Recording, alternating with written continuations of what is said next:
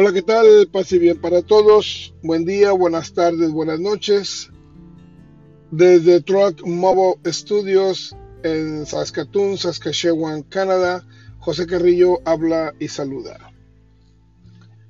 Hay quienes dicen, yo tengo a Cristo, yo estoy con Jesús, yo le creo a Jesús, yo hago lo que dice Jesús.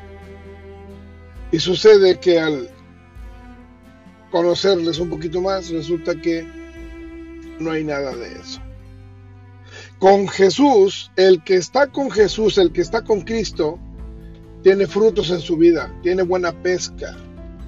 Si no, simplemente tenemos que recordar lo que está en San Juan 21.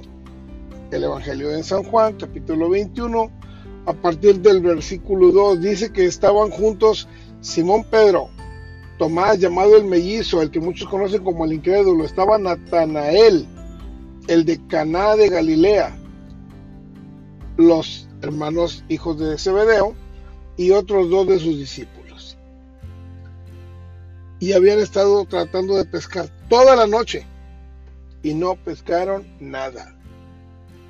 Entonces Jesús les dice, tiren la red a la derecha. Zancaron tantos peces que la barca se volteaba y no podían con eso.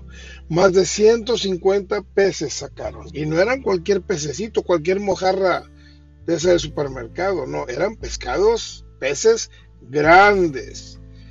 Imagínate peces tan grandes tal vez como el, ¿qué te gusta? El salmón, como el atún, como el carpado. Peces grandes. Con Jesús tienes buena pesca y se nota la buena pesca, porque tú estás tranquilo, vives en paz. Cuando dices que tienes a Jesús y tienes un montón de problemas que te aquejan y andas ahí trastabilleando y hasta pidiendo oración, entonces no es Jesús el que está contigo. Y tú no te has arrimado a Jesús. Así que haz efectivas las palabras.